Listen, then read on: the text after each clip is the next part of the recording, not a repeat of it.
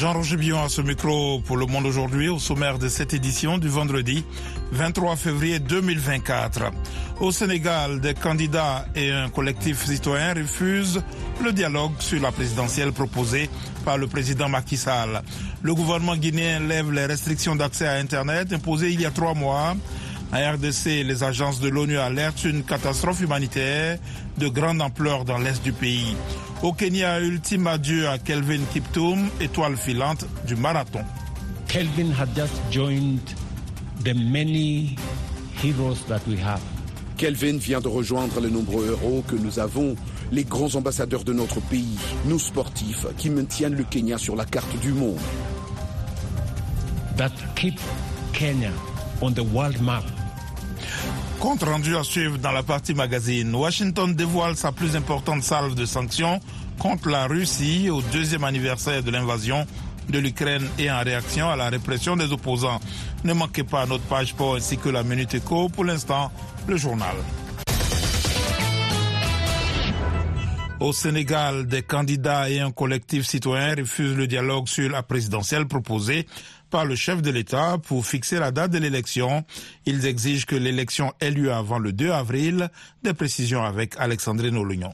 Le collectif Arsounou Élections, qui réunit des dizaines d'organisations de la société civile, a qualifié ce dialogue de tentative de diversion et l'a jugé inacceptable dans un communiqué.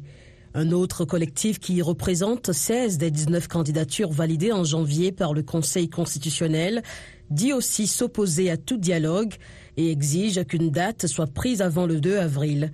Nous appelons à la mobilisation, a déclaré l'un des candidats, Aliou Mamadou Dia. Le collectif dit travailler à un plan d'action à mener lundi et mardi pendant qu'aurait lieu le dialogue. S'adressant aux journalistes jeudi en direct à la télévision, le président Sall a déclaré qu'il terminerait son mandat comme prévu le 2 avril. Mais pour la date, M. Sall aura des discussions d'abord avec les candidats, puis avec les autres acteurs politiques et sociaux. Le président a aussi envisagé la possibilité de libération provisoire, de grâce ou d'une loi d'amnistie dont pourraient bénéficier, entre autres, les opposants Ousmane Sonko et Bassirou Diomaye. Les avocats du président nigérien Mohamed Bazoum, renversé par un putsch le 26 juillet, retenu prisonnier depuis, ont demandé aujourd'hui à la CDAO d'exiger sa libération en application d'une décision de justice. Le 15 décembre, la Cour de justice de la communauté économique des États d'Afrique de l'Ouest avait ordonné la remise en liberté du président Bazoum ainsi que son, son retour au pouvoir. Un sommet extraordinaire de la CDAO est prévu demain samedi à Abuja, au Nigeria, pour examiner la situation politique et sécuritaire dans la région. En Guinée, les restrictions d'accès à Internet imposées il y a trois mois ont été levées dans la nuit de jeudi à vendredi. Cette mesure survient quatre jours après la dissolution du gouvernement. Les précisions avec Mohamed Oumfa. Le rétablissement soudain de l'accès à Internet a créé la surprise et aussitôt entraîné de nombreux commentaires sur les réseaux sociaux. Les plus grands ennemis dans ce pays sont nos gouvernants, surtout cette équipe de transition. Ils cherchent maintenant à se racheter en faisant croire que seuls certains membres de l'équipe gouvernementale renvoyée sont responsables de la restriction de l'Internet depuis trois mois, écrit notamment l'un d'eux. Les restrictions d'accès à Internet avaient été imposées en raison d'un problème de sécurité selon les autorités guinéennes. Elles ont été levées dans un climat de tension sociale grandissante et après l'annonce lundi de la dissolution du gouvernement par la junte militaire au pouvoir depuis deux ans et demi qui n'en a pas donné les raisons couplées à d'autres restrictions comme la suppression des chaînes de télévision des principaux bouquets de distribution et le brouillage des fréquences radio, elles ont provoqué des manifestations de colère, en particulier de journalistes. La levée de ces sanctions était une des revendications des syndicats qui ont annoncé une grève générale et illimitée à partir de lundi. Les avocats du journaliste congolais Stanis Boujakera, détenu depuis plus de cinq mois à Kinshasa, ont déposé aujourd'hui une nouvelle demande de mise en liberté au lendemain d'une déclaration du président Tshisekedi selon laquelle le prévenu serait victime d'une justice malade.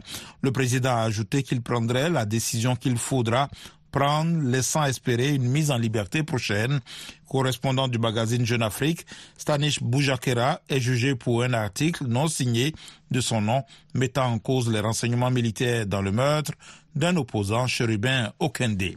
Toujours en RDC, des agences de l'ONU ont lancé ce vendredi un appel d'urgence pour l'Est de la République démocratique du Congo. En proie à une rébellion, selon des sources locales, elle a encore fait hier au moins trois morts civiles.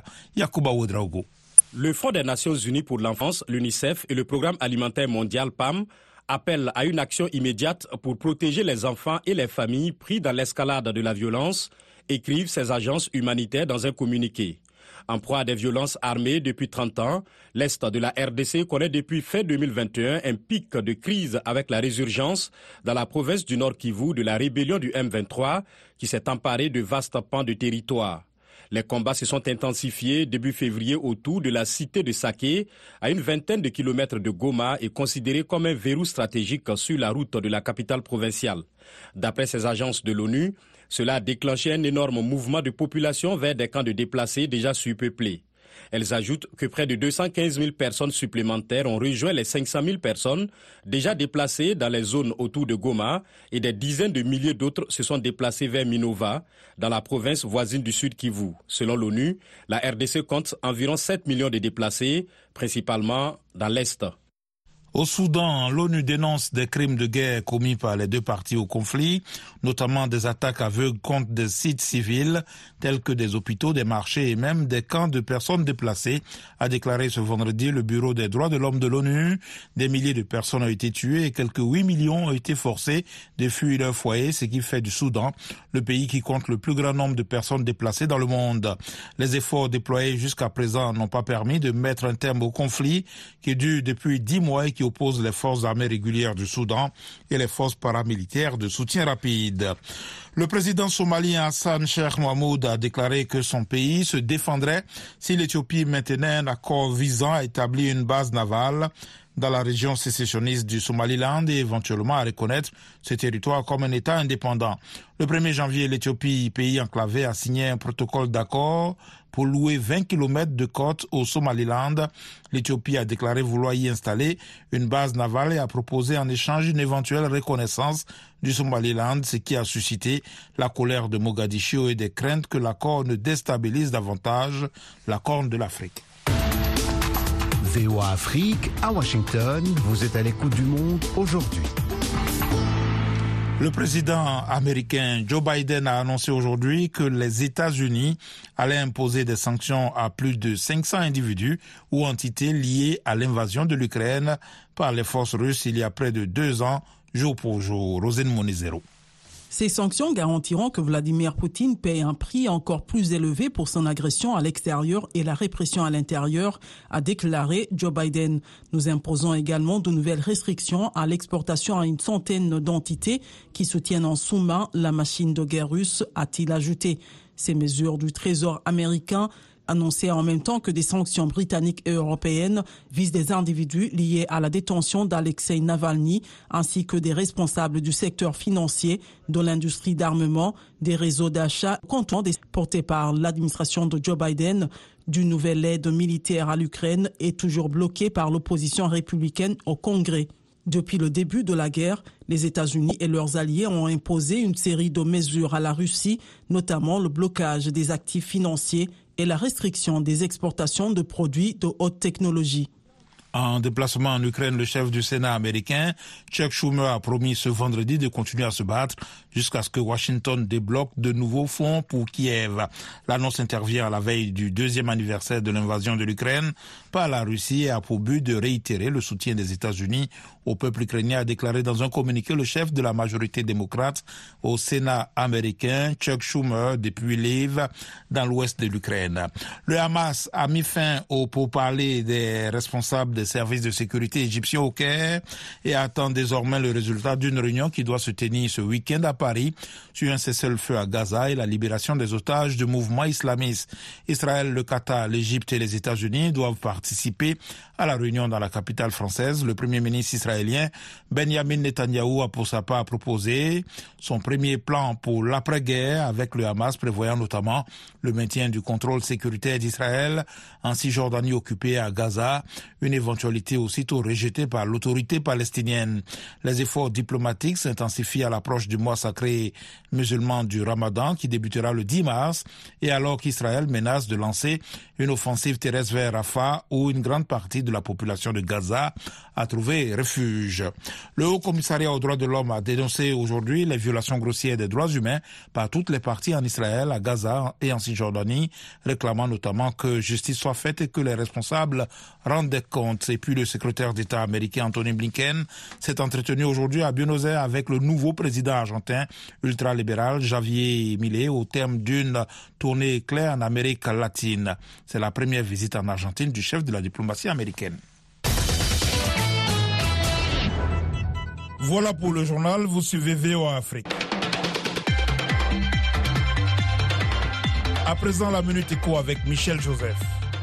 Les Émirats arabes unis vont investir 35 milliards de dollars d'ici deux mois en Égypte, a annoncé vendredi le Premier ministre égyptien Mustafa Madbouli lors d'une conférence de presse.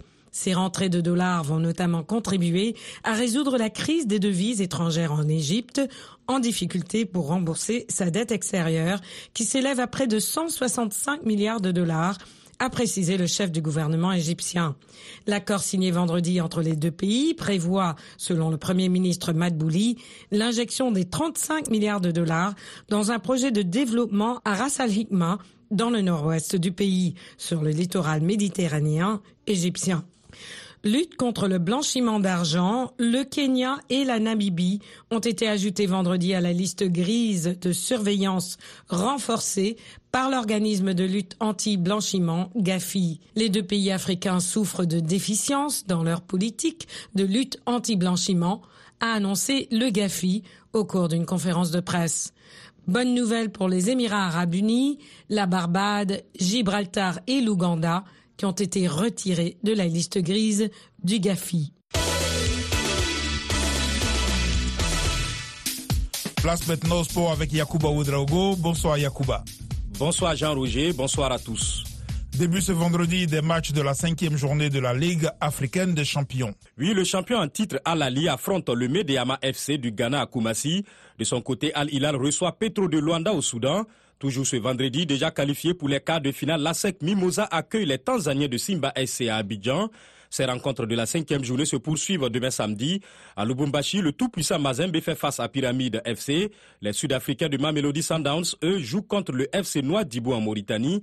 Le Wydad Casablanca, en grand danger, se doit de gagner devant le Swanen Galaxy du Botswana. À suivre aussi le duel tunisien entre l'étoile du Sahel et l'espérance sportive de Tunis.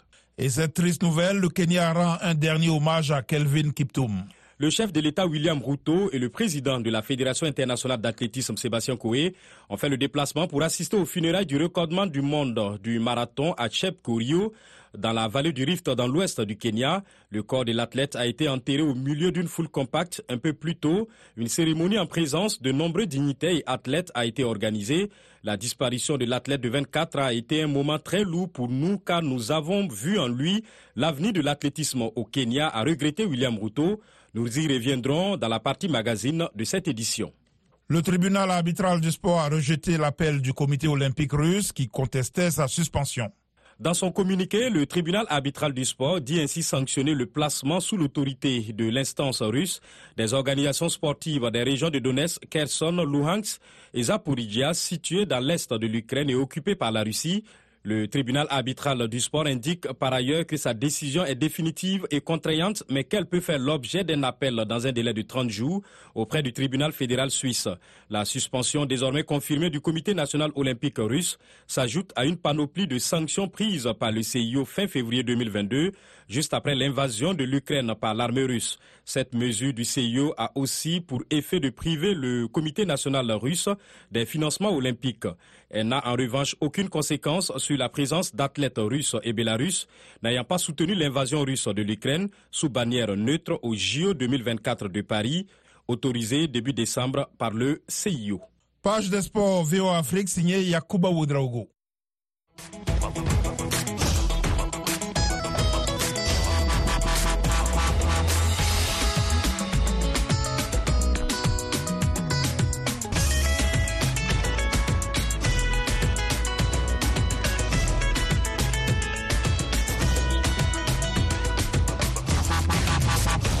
Le Monde aujourd'hui, VOA Afrique.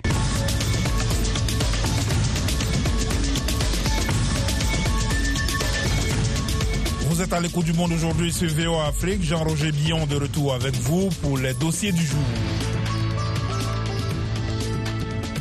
Au Sénégal, 16 des 19 candidats à la présidentielle disent niet au dialogue appelé par le président Macky Sall. Il demande une élection avant le 2 avril, une date très attendue lors de la conférence de presse du président sénégalais hier, au grand désespoir de certains Sénégalais. Le reportage de notre correspondant Wani Johnson Sambou. Un réveil avec un sentiment de déception énorme. Voilà à quoi se résume le lendemain de la conférence de presse du président Macky Sall pour beaucoup de Sénégalais. Ils attendaient une date pour la présidentielle, mais le chef de l'État préfère attendre la fin du dialogue qu'il annonce lundi et mardi. Ces Sénégalais rencontrés à Dakar espèrent passer vite à autre chose. Le peuple sénégalais s'attendait direct à une date, vraiment à une date dès, les premiers instants de, l'entretien. Euh, le dialogue, euh, si, certainement, c'est une bonne chose parce qu'en tout cas, naturellement, quoi, ça veut dire chercher la paix et vouloir vraiment euh, faire de cette élection-là inclusive.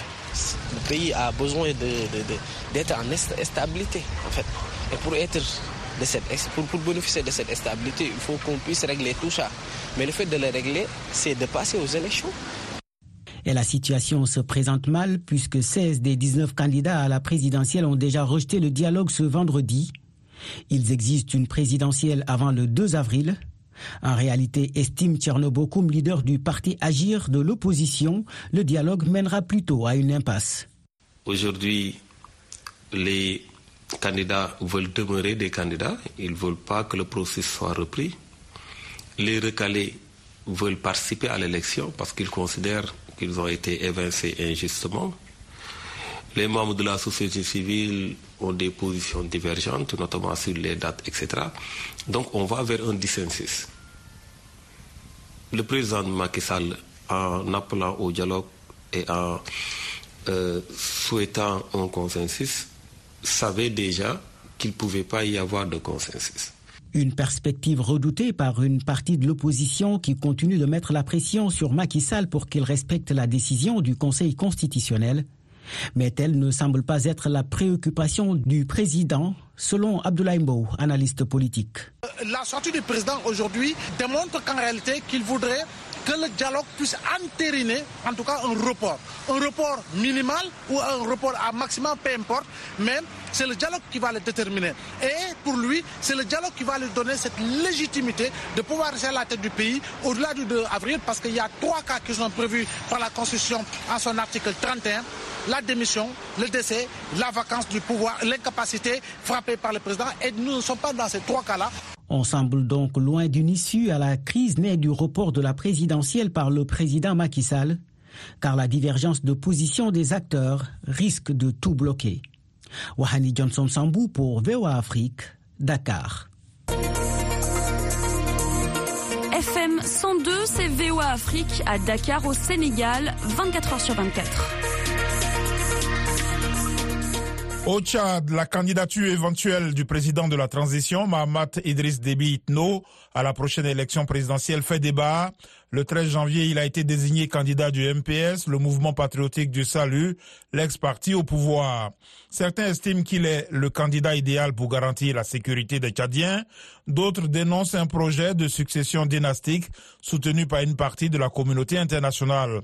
Pour une analyse, Mohamedou Mfa a joint Enrica Pico, directrice d'International Crisis Group pour l'Afrique centrale. Après trois ans, le président Déby a réussi à respecter les calendriers de la transition, ce qui n'est pas anodin en considérant les autres transitions qui se déroulent euh, dans la région. Euh, malgré cela, donc malgré le respect du calendrier de la transition, avec le dialogue national, les référendums constitutionnels et maintenant l'organisation d'élections, il est difficile de dire ce que la transition a apporté au pays, une vraie réconciliation nationale après les violences d'octobre 2022.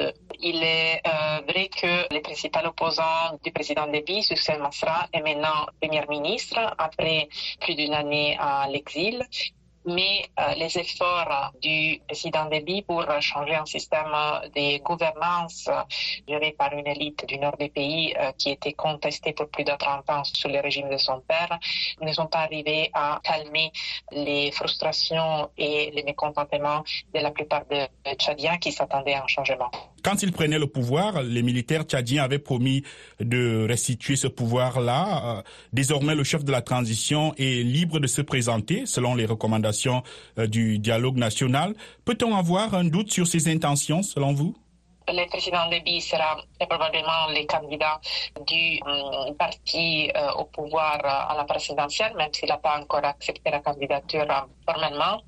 Cela, comme vous l'avez dit, respecte les recommandations du dialogue national, mais il ne respecte pas les attentes de la plupart des Tchadiens qui espéraient de voir, après la transition, une alternance au pouvoir. Alors, les principaux opposants hein, au président Déby, son père et puis lui-même se sont ralliés progressivement à la cause de la transition. Saleh Kebzabo est médiateur de la République. Succès Masra, vous l'avez dit, est maintenant Premier ministre. Est-ce que vous pensez que Mahamad Idriss Déby fera vraiment face à la concurrence s'il se présente? euh, en fait, il y a deux ordres de problèmes qui se posent euh, avant les élections. Les divisions au sein de l'opposition, de la société civile et de l'opposition politique, mais aussi la question de la transparence des élections. Il est vrai qu'il est très difficile en ce moment de voir des forces politiques d'opposition qui ont la euh, force et la base euh, politique nécessaire pour être des vrais adversaires, de vrais concurrents euh, du président Déby. Cela a été la conséquence des divisions internes de l'opposition, mais aussi de la politique de cooptation que le président Déby a mis en place depuis la deuxième année de la transition, je dirais. en plus de cela, comme je le disais, il y a un problème important qui se pose pour ces élections et qui sera un peu à la base de la stabilité future du pays, que c'est la transparence. Et dans ce sens, malheureusement, le référendum constitutionnel qui a été organisé en décembre dernier n'a pas donné des bons signes en termes de liberté, en termes de transparence du processus électoral. Enrica Pico, directrice d'International Crisis Group pour l'Afrique centrale. Votre rendez-vous quotidien 24 h sur 24 sur VOA Afrique, Anjamina au Tchad sur 93.1 FM.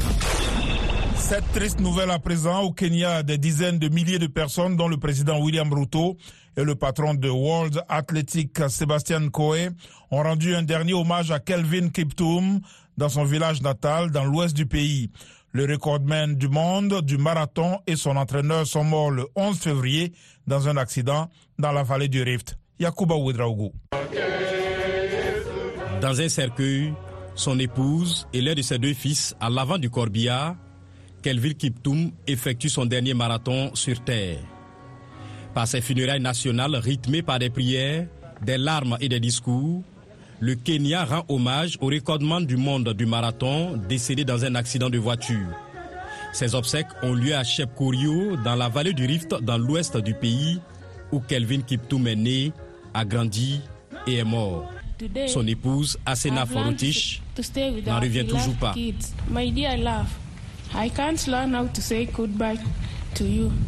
Mon cher amour, je n'arrive pas à apprendre comment te dire au revoir, avec des doigts faibles et une douleur dans le cœur.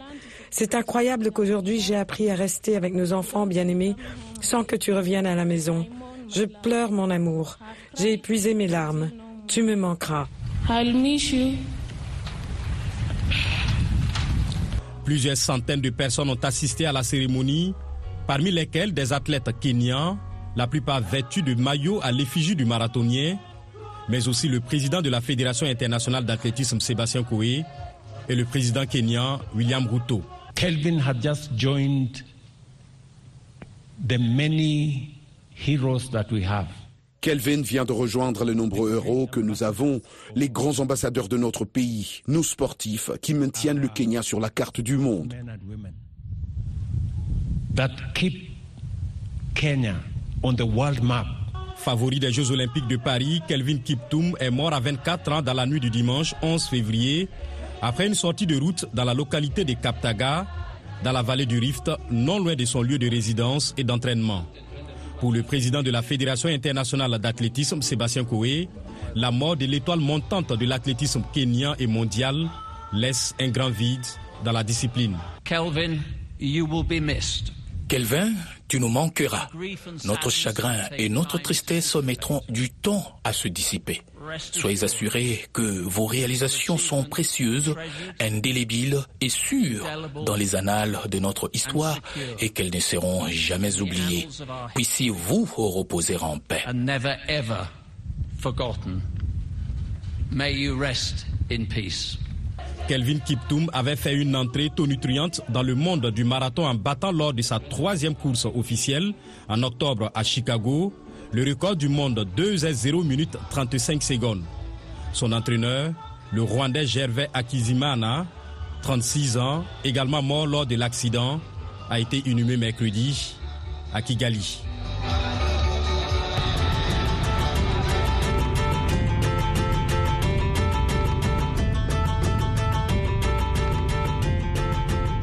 L'ouverture le 16 février au village de conférences et d'exposition de Kigali, la capitale rwandaise du festival triennal inaugural, a rassemblé plus de 200 artistes venus de 25 pays pour présenter leurs formes d'art, notamment la danse, la poésie et la musique, organisée par l'initiative artistique du Rwanda et le ministère rwandais des Arts et de la Jeunesse. Le festival vise à favoriser la collaboration entre les créateurs africains et les artistes internationaux présents. Le récit est de Nani Talani. La journée d'ouverture du festival a été une surcharge sensorielle avec des couleurs et des motifs vibrants, des tenues traditionnelles, des rythmes et des mélodies contagieuses. Des groupes traditionnels ont chanté et joué devant un public désireux d'immortaliser ces moments à l'aide des caméras de leur téléphone. Le maire de Kigali, Samuel Dusseguimba, se dit ravi. Je suis très heureux ce soir que Kigali accueille cette première triennale très intéressante qui s'appelle Triennale de Kigali, qui est un événement qui va aider nos artistes locaux à profiter des créateurs et artistes expérimentés, mais aussi permettre aux Kigaliens d'avoir une semaine complète de divertissement. Le thème où l'art, la connaissance et l'économie convergent était évident dans les spectacles d'ouverture qui présentaient des collaborations impromptues entre un batteur et un artiste vêtu d'un costume fait de boîtes de conserve pour jouer de l'instrument sur tout le corps.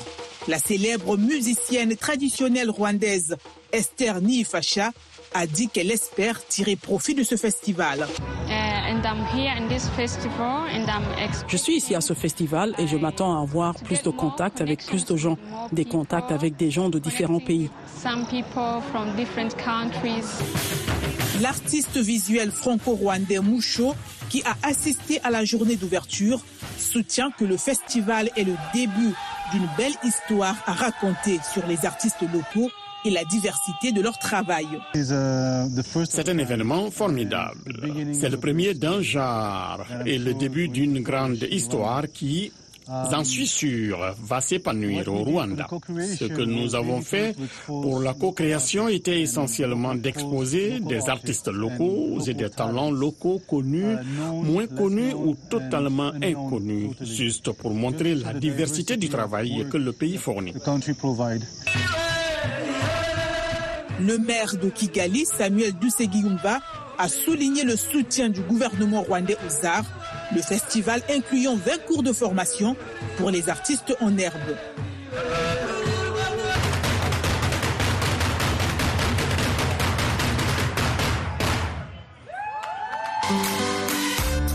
Les amis, ici Roger Montou de VOA Afrique. Téléchargez et partagez l'application RM Show VOA. Vous allez pouvoir nous suivre en direct sans problème. Vous serez aussi en mesure de suivre des émissions manquées et nous appeler, participer en live en direct sur notre application RM Show VOA. Vous pouvez trouver l'application dans votre Google Play. Cherchez tout simplement RM Show VOA. Merci infiniment de rester connecté avec RM Show sur l'application Google Play RM Show VOA. Téléchargez et partagez l'application pour rester scotché à nous suivre chaque jour entre 20h à 21h temps universel. Rappelez-vous que RM Show, c'est chaque jour à 20h temps universel sur VO Afrique et je vous dis comme d'hab, God bless. Peace Africa. Le monde aujourd'hui, c'est la fin de cette édition. Merci de l'avoir suivi. Jean-Roger Billon à ce micro. À la mise en onde de Michel Joseph. Un grand merci à la rédaction et à toute l'équipe de production. Rendez-vous sur notre site internet voafrique.com et nos pages Facebook, YouTube, la plateforme X et Instagram pour un suivi de l'actualité 24 heures sur 24. Je vous souhaite une excellente soirée à l'écoute de nos programmes.